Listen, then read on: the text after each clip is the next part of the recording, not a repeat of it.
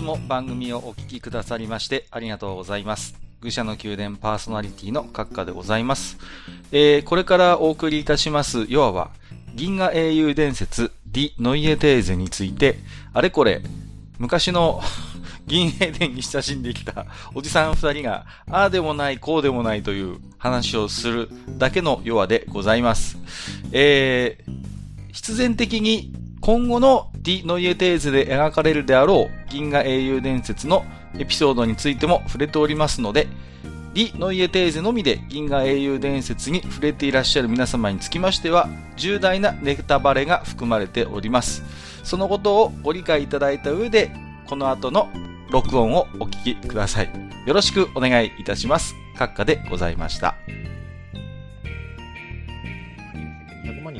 2000万人か2000万人の、えー、民衆を見殺しにすることによるメリットっていうのをものすごく強く感じることができるんですよ。ただ、えっ、ー、と、それを、えっ、ー、と、否定する自分もいるわけですね、ラインハルトとしては。そうそうそう。で、実はその背後には赤毛のあの友人の姿が影が見えるわけですよ。ケリヒアリスは絶対こういうことは許さないだろうっていう。許さないだろうと。うん。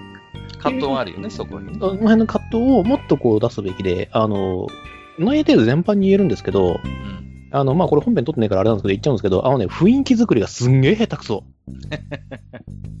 そうね。うん。いや、だから結果として、うん、キルヒアイスの死というものが、うん、あの、石黒版に比べて、どうしても軽い印象が否めないのよね。その、結局そういう、だから、彼、ラインハルト自身の心の葛藤みたいなものをしっかり描い、丁寧に描いてないから、キルヒアイスが、こう、亡くなってしまうっていうことに対する衝撃度がやっぱり、僕は運命の差があると思うんですよ。石黒版と。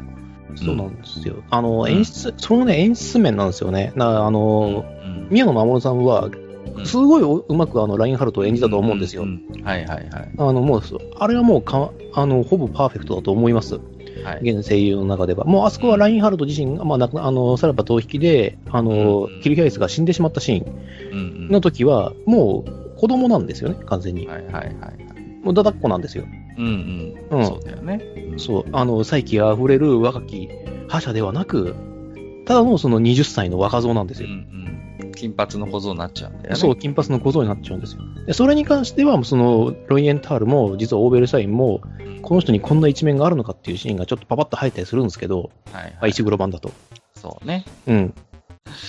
あのー、ね、そのね、声優さんの演技でね、まあ、あの正直ごまかしてる感が強くて、あの、演出上で何が素晴らしかったかっていうのをね、語れないのがすごくしんどいんですよね、私。うん、なるほどね。そうだよね。だから、その辺の空空気感っていうか、あのどうしてもその、石黒版に比べて、決められた枠に収めなきゃいけないっていう制約をすごい感じてしまってね。だから淡々と歴史的な事実を、まあまあ、あの、ある種こう、機械的に、はい、この次はこの事件、はい、次はこのエピソードみたいな感じに、どうしても見えてしまうんですよ。で、石黒版ってまあちょっとある意味、見方を変えれば上調とも言えるタイミングとか上調とも言えるエピソードが、まあ、挟まるんだけれども、逆にその、それによって、その、各キャラクターのその、深掘りみたいなものが、やっぱり見ているからもできるしね。うん。そうなんですよね。今、石黒版は、あの、えっ、ー、と、まあ、もちろん話数的には問題もあるんですけれども、うん、あの、ロイエンタールとミッターマイヤーを、が、えっ、ー、と、なぜラインハルトに膝を折ることになったのかっていうエピソードがちゃんと入ってるんですよね、外伝の。入ってる、入ってる。うん。あれがあるから、そのロイエンタルのミッターマイヤーっていう将軍がいかに、その、あの中で評価されているかっていうのが、まあ分かってたりするんですよね。だからね、あの、正直、あの、うんうん、帝国軍の中だと、ライン、あの、ラインハルト、キルヒアイス以外の人材がいないんですよ。あの、で見ちゃうと。うん、どうなんだこのこのままね、いや、次のね、シリーズの生産が決定したけど、うん、このまんまいくと、あれですよ、ロイエンタールの裏切りの必然性が全然見えないまま突っ込む恐れがあるんですよ。そう。このまま行くと、あれ、うん、なんで急にロイエンタールこんなことになってんの？みたいな、そこの整合性が取れなくなる恐れがある。ね？その、今の、正直やっぱりここまで非常にその辺の細かい細やかな描写を、まあ、ある種はしょって進んでいるので、このまんま突っ込んでしまうと、その辺のなんかこう、ロイエンダールの、あの、あのこと男は非常に難しい男だから、その辺の描き方みたいなものがね、ちょっと怖いなっていうのは、まあ、そこまでやるかどうかは別ですよ。おそらく第2シーズンは、あの、そこまでいかないと思うんですけど、ああの、ーまあ、あれでしょうね。あの、魔術師帰らずで終わるか。そうそう、おそらくその辺で終わると思うのよ。うんうん、まあ、だからそうか。でも、でもね、俺はその、やっぱロイエンタルの島でがある程度その銀英伝だと思っていやいやいや本当にいや、でもちろんそうですそこから先はもう本当にエピローグなんですよ。うんうん。あの、もう時代に必要とされた、されなくなった人材が、歴史に、あの、時代によって淘汰されてるっていう、俺を見方をしちゃっているので、はいはいはい。はいそうね。ううんん。いや、わかります。いや、いずれ、その、まあ、くどいようだけど、ベスターラントの件っていうのは、あの、やっぱオーベルシュタインの底の知れなさだと思うんですよね。石黒版だとわかるんです。あえて、締め、時間的余裕を遅らせて報告したオーベルシュタイン。この事実が明るみに出れば多分彼は、糾弾されるんですよね。だけど、そそねそれをもう計算に入れてるわけでしょう、だから、結果としてそれがバレてしたとしても、皇帝陛下の意向にはいささかの傷もつかないと。俺のせいになるっていうことを、までを見越して彼はああいうことをやってるわけじゃない。いわば。そうなんですよね。だから、あその、わかんないじゃん。今回のノイエだと。ちょっとね、そそのあたりがね、すごくやっぱりそのキャラの掘り下げ方が、あの、やっぱり薄い、薄いん薄いんですよね。でね、いややっぱりあの、イランエピソードを追加したりとか、あの、まあ、個人的にですけどね、イランエピソードを追加したりとかしちゃってたり、その原作にあるからっていうので入れちゃってるそのセリフとかあるんですけど、あの、例を一つ言わせていただくんですけれども、あの、今回のバグダッシュの造形って、まあ、あれはあれでいいと思うんですよ。はいはいはいはい。正直なところ。あの、いわゆるその普通のおっちゃんで、うん潜入捜査をする面においてはすごく優秀な容姿をなさっているバグダッシュっていうキャラクターがいて、それはそれでいいと思うんですけど、ただ、あの容姿とあの性格、あの言い方で言うんだったら、あの、村井が言った、あの、三度の食事にワインをつけてくれ、給仕には美人をつけてくれっていうようなセリフはいらないんですよ。はいはいはいはい。だって、あのキャラは傲岸そうじゃないんですもん。そのセリフを言っていいのは神谷明のバグダッシュなんですよ。そうね。うん。それが似合うのはっていう。そうそうそだから、そのキャラのブレが出ちゃうから、そうなんだよ。だから、うんあの、神谷明のバグダッシュっていうのは、すごいいい意味で、ケレン味があるんですよね。その食えない男っていうのが、ちゃんと、やっぱそれは神谷さんの素晴らしい、それは演出と演技があって、うん。で、成立しているわけですよ。だからこそ違和感なくああいうセリフも出てきて、あ、バグダッシュってそういう食えないところがあるんだなっていうのがあるんだけど、今回、ここまで薄味にしてしまうと、どうしてもあのセリフの唐突感が否めないのよね。こそうそうそう、出ちゃってるから、すごくね、なんか、それでやるんだったら、あのセリフカットしてもよかったと思うんですよ。そうなのよね。だから、いや、だから分かる分かる。それはね、ジダさんの言うことは分かるんだ。うん。だから、あのセリフ言えるんだったら、もっとやっぱりバグダッシュ自身を、ケレン味のある食えない男として演出しないと、どうしてもセリフばかりが浮いてしまって、うん。うんなんだかキャラクター像がブレてしまう、ぼやけてしまうんだよね。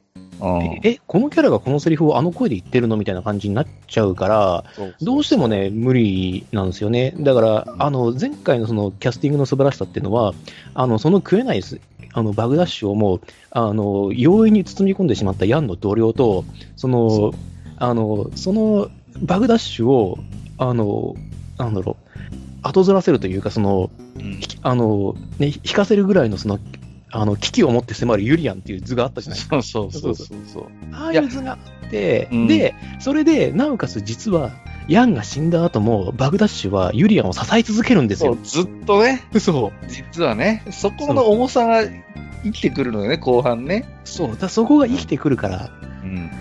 そうそうそう。ユリアにね、アドバイスもするんだよね。すべての情報には何らかの意図がこう含まれているもんだみたいなさ。そういう、こう、彼の、彼らしいアドバイスもユリアにして、で、最後まで、やんなき後のイゼルロン組にもちゃんとこう残ってね、最後まで仕事をしてるっていうところが、彼の彼たるゆえんであって、うん。だから、その辺の、だから、その、神谷さんの、やっぱり、こう、まあ、あの、銀英伝の中でどちらかというと早くですよ、言ってみれば。早くですよ。うん。だけども、そういう本当にね、強烈に印象に残るキャラクター像があるからこそ、やっぱり生きてくるものなので、まあ、だから、千田さんの言うように、普通のおじさんであったら、いや、それはそれでいいんだけど、だったら、その、セリフのチョイスとか、演出もちゃんとそれに沿ったものにしてくれよってことなんだよね。そうなんですよ。で、そうじゃないと、あの、キャラクターが生きないので、で、あの、そうでなくても、ノイエテーゼって、あの、キャラ削ってるんですよ。そうね。うん、あの、イワン・コーネスの出番ないし、そうね。うん、イワンゼロ、出番ゼロですから。うん。うん。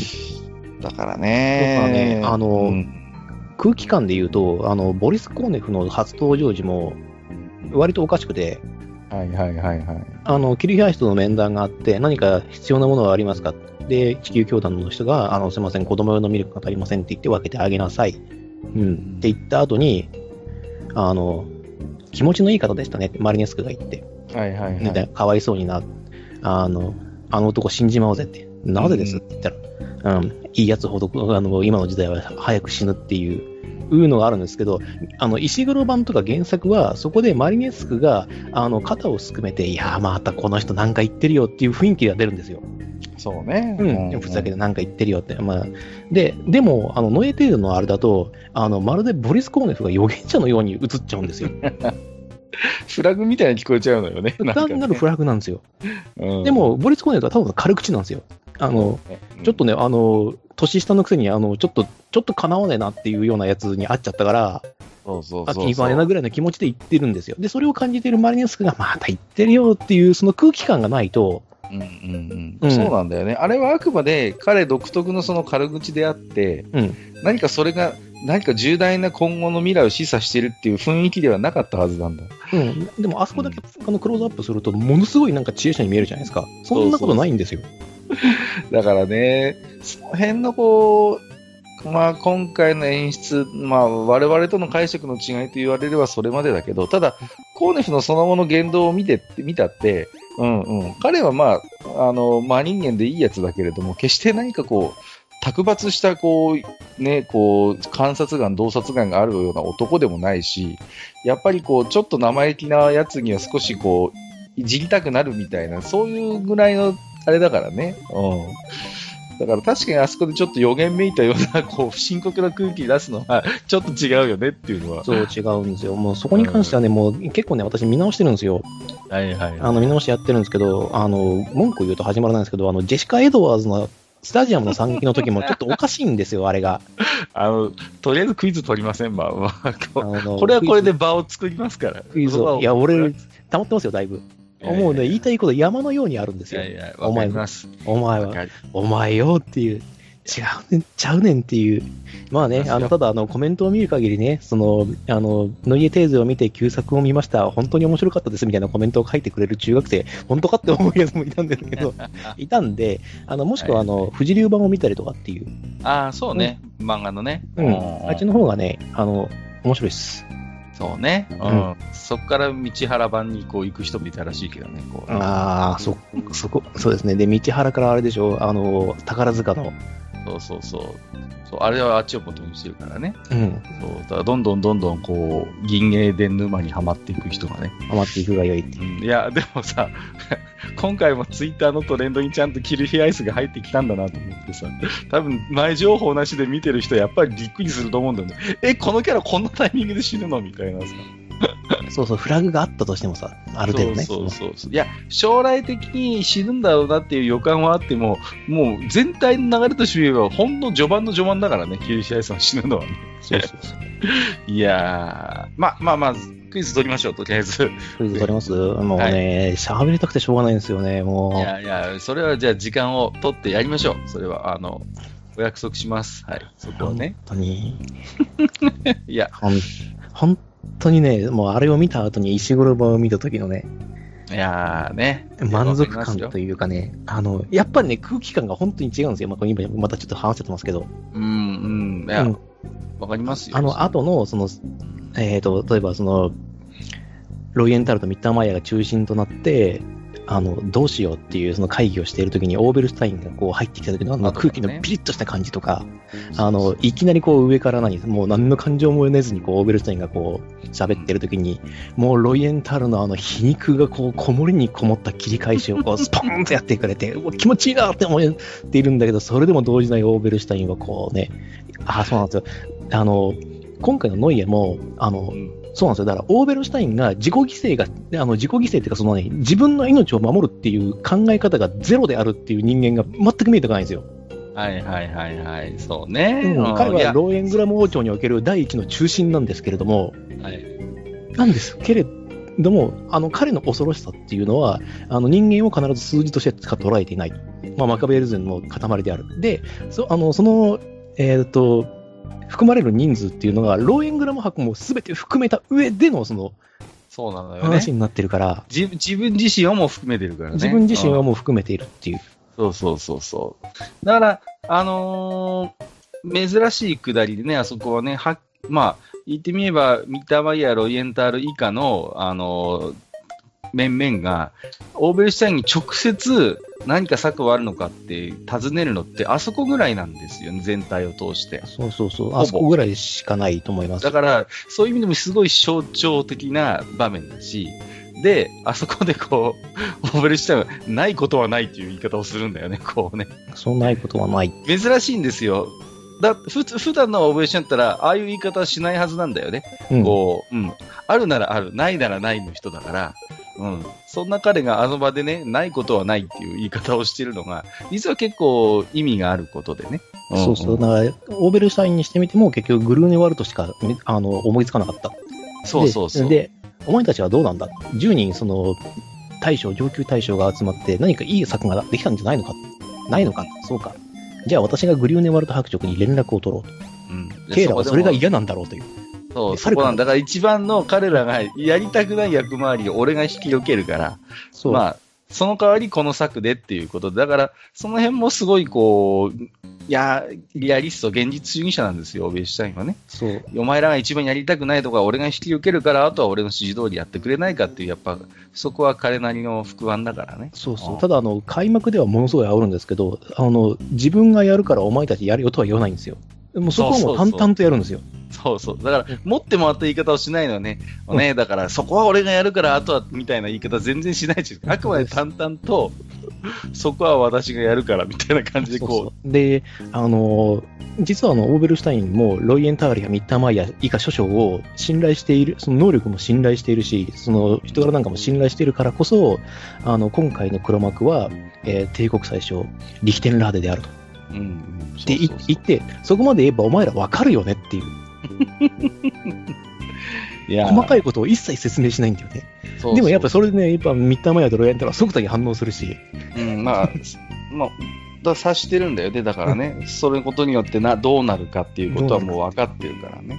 うんうんうん。だからね、そうそうそう、あのシーンはすごい、実は大事で、それ以降、直接、あの、ね、彼らとオーベルシュタインがやり取りするのって、あの、ラングをケチョンケチョンにした時ぐらいだからね、あとこう、そうですね、ランをケチョン、あとなんか、その三人、三元水になった時に、うんうんうん一回こう、あっあるねた。気がするんですよね。あの、赤、青、白のそのマントがこう、一緒に同時に書いてことがあったと思うんで、うんそのぐらいですよね。ただ、あの時も結局三元水だけなんで、他のメンツがまに、あの、混じってないじゃないですか。そうなんだよね。そうそうそう。いやー、いいですよ。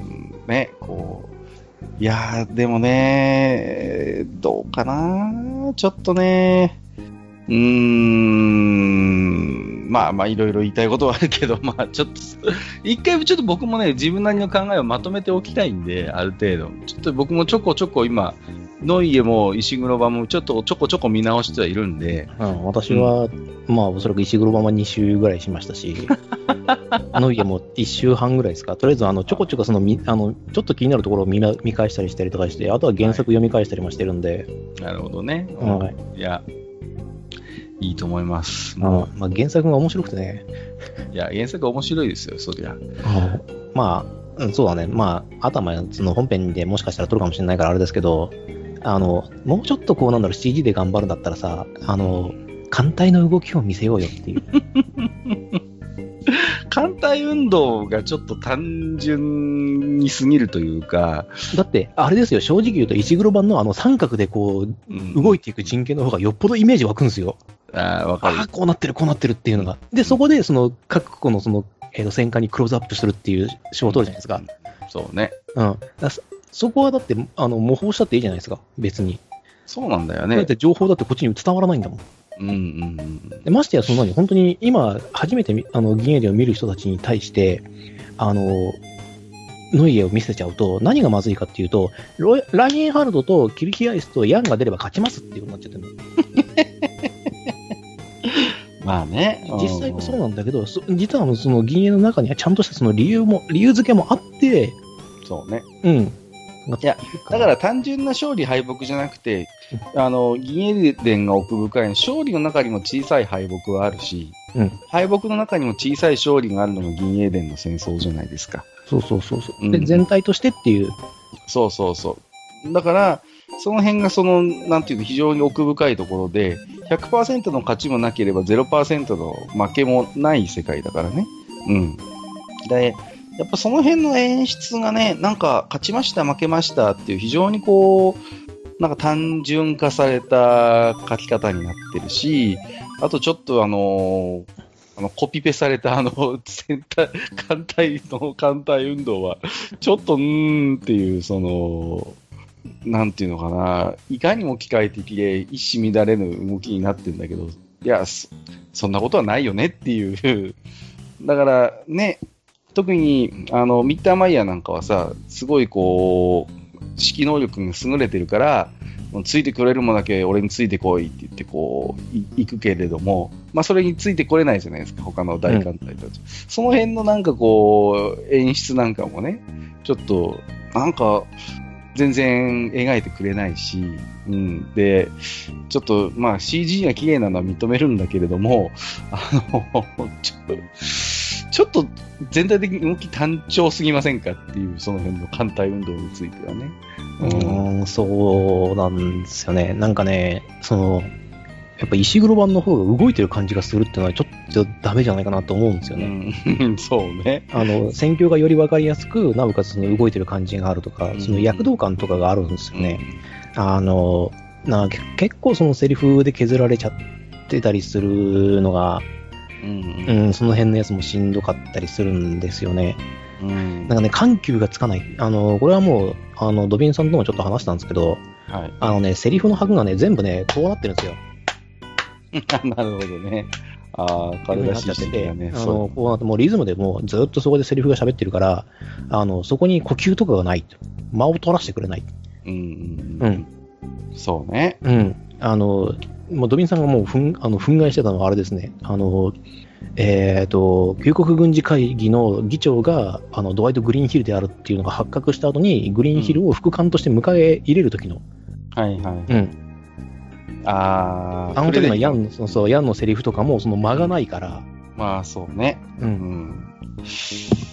だから、いや不、器用な二人の、その、意思の疎通って、あの、ね、あの、ヤンの、その、拙い言葉に対して、フレデリカが、あの、実は女性として見てくれているのかなっていうふうに期待するんだけど、ヤンはどん、あの、あの、いらん一言を言って、副官としてって、あ、でもそれでも嬉しいですっていうふうに言って、あの、思う、そのフレデリカの様子とかが、あのね、伝わってこねえんだっていうんだよっていうのも、もうね、あそこはでもね、榊原さんのやっぱうまさもあるからね、あまりにも上手だそれはそれかは富山さんと榊原さんですけども、あのら、め、ちゃくちゃうまいじゃないですか、そりゃ。うんそれはそう、それはそうなんですよ。で、富山さん、富山さんもそうですけど、でもはっきり言いますよ。あの、榊原さん、あの時の年齢って変わんないですからね、そんなに。そうなんだよね。そうなんですうんそこはね、もう正直理由にするべきではないと思ってるから、まあまあ、うん確か芸歴が違うってなったら、それは、に。それは違うと思うので、で、もうね、あの、いやいや、このせいだからちょっと言わせてくださいよ。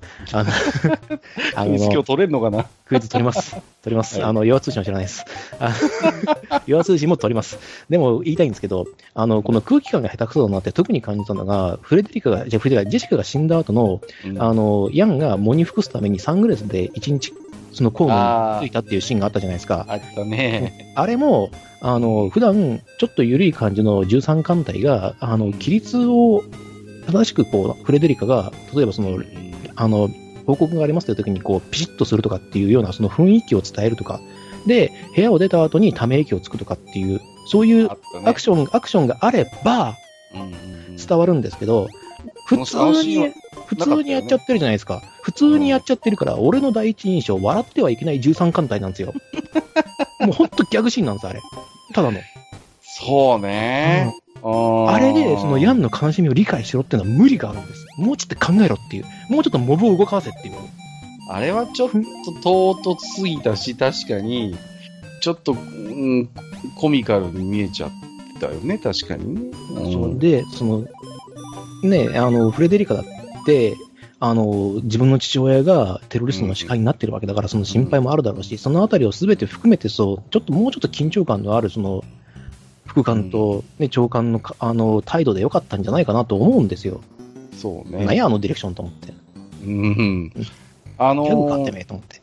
もう、そのあ、どうぞどうぞ。いや、あのね、だからあ結局、ヤン一人の描写、行動、サングラスをしたっていう一言で終わっちゃってるじゃないですか。うん、だから、ジダさんの言う通り、いや、そこはそうじゃなくて、やっぱり司令官なんだから、副官を含めて、いろんなその士官とこう交渉というか交流しなきゃいけないっていう、その辺で描きゃいいのに、なんかね、だから、ジダさんが言うように、ちょっとしたあの空気感、変わった空気感があそこで流れるじゃないですか。うん、それをだからさ、本当にだから、士官たちの些細な行動、ちょっとしたこう行動の変化で表現すればよかったものを、あれだったら、あの、ヤン一人がただ悲しんでるみたいな描かれ方をしているので、そうじゃないんだよね。だから、ヤンにとって特別な存在の人が死んでしまったっていうことを、他の士官たちも察して、ちょっとそれでピリッとした空気になるわけじゃないですか。そうそうそうそう。うんうん、で、その辺が、まあ、おそらくそのヤンは、その泣き晴らした目っていうのを見せあの見せたくないし、うん、っていうのでサングラスをするわけじゃないですか。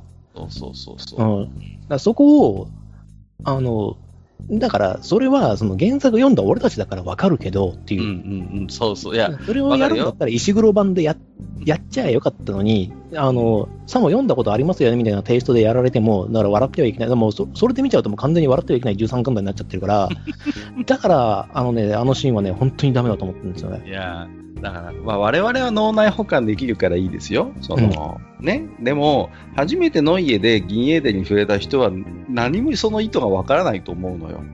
だから、た、た、だからせいぜい分かったとしても、あ、泣い泣き晴らした目を見られたくないんだなっていうところだけで終わっちゃう。そうそうそうそうそう。でも実際は司令官ってそういうもんじゃないですよ特にヤン艦隊はさ、うん、ヤン・ウェンリーという強力なカリスマのもとにまとまっているまとまりのない集団なわけだから。そうそうそうそのだからヤンのその普段見せない顔を見せた時のあの士官たちの変わりようみたいなのを描くのがある種目的じゃないですか、うん、ヤン自身よりも実はそっちの方が重要かもしれないヤンのその変化によって周りの賢い、ね、士官たちのその雰囲気が変わるっていうことの方が実は本当に描きたいことであって、うん、ヤンの悲しみっていうのはそういう意味で言うとあくまであのサブであってメインはヤンの変化によってこう空気が変わるヤン艦隊っていうところがむしろ見せなきゃいけない部分なんですよ。だから、あれは完全に主従を間違えてるんだよね。そう。の家は、もう、ヤンの悲しみが主で、士官たちの変化っていうのは10じゃないですか。でも、10どころかゼロでしたからね。あ、ゼロだからね。ねゼロ、多分、原作も含めて本当に描きたかったことは、ヤンの悲しみは確かにあるけども、本当に描きたかったことは、ヤンのそういう変化に、変化によって、士官たちの雰囲気とかがちょっと変わったよっていう、そこのやっぱりその、ヤン・ウェンリーという男のカリスマ性と、やっぱりこう、つながりの深さ、士官たちとの、うん、がむしろ本当に描きたかった部分じゃないですか、絶対。だから完全にそれは間違えてるわけよ、そのスポットライト当てる場所。そうそうそうそう。うん、だからあの、常識的な軍人であるムライとかパトリチェフとかは、うんうん、あの、もしかしたらこれでヤン提督は変わってしまうかもしれないと。うんうんうん、だって、自分の大事なその人をテロリストにこあの、それこそあの、虐殺されてるんだもん。そうなんだよね。激怒しないわけがない。から、ね、その、あそこで本当に焼きたかったのは実はヤン自身のことではないはずなんだ。実はね。だけど、読み方が浅いんだろうね。サングラスかけてヤンウェイリーをただパッと映して、士官たちの反応とか空気感なんとか全く描かずに終わってしまったっていうね。うん、むしろ、あれをするぐらいだったら、ヤンを描かなくてもいいんだよ、別に。うん、そう、ヤンはなくてもいいんだよ。なんか、きちっとしてる、こう、そうそうそう。妙にキビキビ動いているパトリチェフとかムライとかをこう映すだけで。それでもうわかるんだよね。うん、あそれだから、むしろそっちの方がエレガントな描き方かもしれない。間接的にそうやって士官たちの、そういうちょっと心の動きを描写することによって、いかにヤンの悲しみが深かったかっていう描き方をするべきなんだよね。うん、だから、変な話、ヤンなんか出てこなくたっていいんだよ。あのくだりが。うん、士官たちのそういうピリッとしたちょっと空気の変化みたいなものさえ描いて、それによって、あ、ヤンの悲しみはいかばかりかってことを僕らが察することができれば、むしろそっちの方が正しい、正しいというか、より原作に近い演出だと思うよ。ああ、そこがやっぱ掘り下げの部分でしょ。映像化するんだったらっていうふうに。うん。だからあれをやる、サングラスのヤンを、あれを出すぐらいだったら出さない方が良かったのよ。そう。もうそこがね、もうね、いっぱいあるからね、困っちゃう。私、私困っちゃう。困っちゃう、今よ。30分喋ってるんで。30分喋っちゃうよ。でももう、あと、あともう、あと1個だけすいません。あの、これ本編でもまあ喋ると思うんですけど、あのね、あの、石黒版の、あの、ミュッケンベルガーの体重が見事すぎて、ノイエ版が霞んで見える、どうしても。いや、あの、皮肉な話なんだけど、ノイを見て石黒版の演出すげえなって思いましたよ。でしょ、うん、あれはだって会話なしですよ。一切の会話なく、あの、威風堂々と、あの、元帥府を去りゆく、あの、老いた獅子と、今まさに駆け上がらんとしている若い獅子が階段ですれ違うんですよ。ただし、礼を尽くすのは若い獅子の方であると。そうなんだよね。うん。うんそこにもうナレーションも一つもなく、ただその動きだけでこの全てを察しられるっていうこの演出の素晴らしさね。あれはだってもう、幻影伝の中でも屈指の名シーンで、あれは正直に言うと、私原作を読んだ時点ではミュッケンベルガーという人間の、うん、えー、と、っていう能力を、あの、大きくは評価しなかったんですよ。ただ、あのシーンを見ちゃうと、あ、ミュッケンベルガー多分すげえやつなんだろうなって思わせられるだけのその説得力があの絵にあっちゃうんですよ。そうね。うん。おそらく、平時であれば、彼は優秀な軍人としてその仕事を全うして終わったと思うんですよ。そうですね。まあ、あの、父上みたいに、そうそう確か父にも元帥まで行っている、うん、あの、あの、有能な軍人なんだよね。そうそう。あの、軍人の一族で、まあ、2代続けて元帥出してるんで。そうそう。名家も名家ですよ。うん。誇り高き帝国のやっぱり軍人なんですよね。で、だけど、ああいう、まあ、ある種帝国の非常時において、まあ、ラインハルトという、まあ、とんでもない機関がね、うん、まあ、登場したことによって、まあ、彼は退場し、まあ、ライアンハルトがその表舞台に立つっていうね。そこを確かに何のセリフもなく石黒版は、ただ、本当ただすれ違うというね、部分において描くから、いやー、あれはやっぱ見事でしたよね。うん。だからあれによって、まあ、ラインハルトの勢いっていうのも感じることができるし、まあ、まさに文字通り、その、老兵や死なずただ消え去るのみの世界ですから、うん。まあ、逆に、これによって、ああ、石黒版の演出ってすごかったんだっていうね。そう。だからあの、その、あのー、オフレッサーがその訪ねに行くシーンとかも、まあ、悪く、その、まあ、あ、ミケンベルが出番あったんだねっていうのはちょっといいんですけども、あの、その前に、あの、ブラウンシュバイクと、あの、リッテンハイムが、ミッケンベルガー誘うじゃないですか。はいはいはい、はい、ただね、セリフでね、全部言っちゃってるんですよ、ミッケンベルガーが。そうね。はいはいはいはい。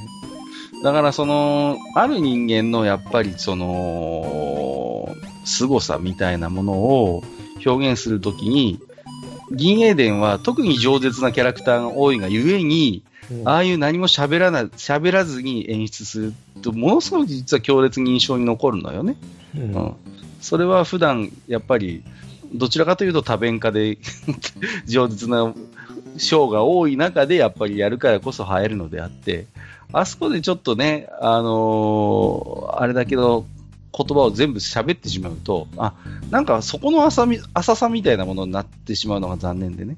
そうそう、だからそういうのはその、ブラウンシュバイクとかリッテンハイムに任せりゃいいんですよ。そうそう。彼らはいいんだよ、あれは。あれはもう思い思いの丈を1から10まで喋っちゃっていいと思うの。喋っちゃっていいんだよ。そこが浅いんだからさ。そこが浅いんだから、もともと。そういう人間として設定されているんだから、それはそれでいいっていうのと、うん、あと、あの、俺たちの見解として、あの、ブラウンシュバイクをガタイ良すぎねっていうのがあって、はいはいはい。ガタイいいよねって、ちょっとあれだなと思って、もっと貴族貴族してていいんじゃないのっていう。そうだよね。ちょっとね、それはキャラクターの造形としてあるね。うん。ちょっと、あまりにも、あのーメルカッツが同情を捧げる相手としては、ちょっと随分、あの、立派な体格はしているなという。だから結局、ね、メルカッツが喋るけど、彼は要は、あのーもはや死にゆく運命にある貴族主義の象徴みたいな男じゃないですか。そうそう。その、あの、重病人ですからね。メルカッツうん。そうそうそうそう。そういう、だから、哀れみこそすれ、その、憎むべき相手はない、みたいなことをメルカッツが喋るわけじゃないですか。シュナイダーの、ね、そうそうあのね、対してさ。あ怒るでないっていうね。そう彼らは重病人なのだ。うんうんうん。だから、その辺のこう、まあ、まさに、なんていうの、本当貴族主義の権限みたいな男だから、その通りに作ればいいのに、確かにちょっと 立派すぎるよね、なんかね。ガタイが。そうそうそなう。んでそういうキャラデザインにしたんだろうっていう。なんかもっとあるだろうっていう。うんちょっと、ちょっと肥満体にするとかさ。そうだよね。うんなんか、いかにも叩き上げの軍人みたいな体格してるもんね。そうそうそう、ごっつーと思って。なんでオーフレスターと並んで並びたた、あの、何、普通にガチで合いそうなこの体格してんの、君っていう。あれだとさ、いや、オフレッサーもちょっとキャラがぼやけちゃうんだよね、あれされちゃうとさ。そうそうそう。まなんか並び立つような。石黒版のオーフレッサー見てごらんなさい。声と蔵が合わさって、石器時代の勇者そのまんまだから、本当に。彼は勇者。ただし石器時代石器時代のすごいよね。えーいや、でも、石器時代に彼が隣にいたらすごく心強いですよ。まあオ、フレッサーがいてくれたら。えーでしあのしかも外伝だとあの人あの人実は頭を切れるっていうことがちゃんと書かれてそういるので。そうそう。いや、優秀な軍人なのよね。そうそう普通に。優秀な軍人でやっぱり貴族なんですよ。そうそう、うん、彼はねそうそうそうそう。だから、まあ、当然リップシュタットみたいなのが起これば貴族側につくのは、まあ彼の道理だし、それはね。で、やっぱ彼は彼なりの、やっぱりその、哲学でもってお使いしてるわけだから。そうそうそう。うんうんそうそうで、たまあ、だの納金じゃないんだよね。納金じゃないです。ただし、彼はあの艦隊を指揮するんではなく、うん。あの陸上戦のスペシャリストだから、ローエングラムのそのちあのほ本当の実力っていうのを見誤ったっそうなんだよね。ていうのがあって、その辺に不幸があったりするんですけど、あとあの、オフレッサーとそのロイエンタルとミッタマイ戦ったんじゃないですか。うんうんあの、帝国軍の装甲服、ダサくないですか？何何あの桜大戦の後部に出てきそうなあの あの劣化工具みたいなやつ。何あれね何あのデザインって思う。だったらあのインナースーツのまま戦った方がまた綺麗だよと思って。うん、確かに。で思っちゃうんですよ。で、特にそういうのを狙って作ってるんだったら、顔見せた方がいいじゃないですか、絶対に。そうだよね。うん。うん、うんわかるわかる。でしょ？なんでそんな、何？あの、ほん、本当になんか後部というか、あの、何？あの、ね、鳥山明が作ってそうなこのメカのこう、デザイン、あの、劣化したデザインのような。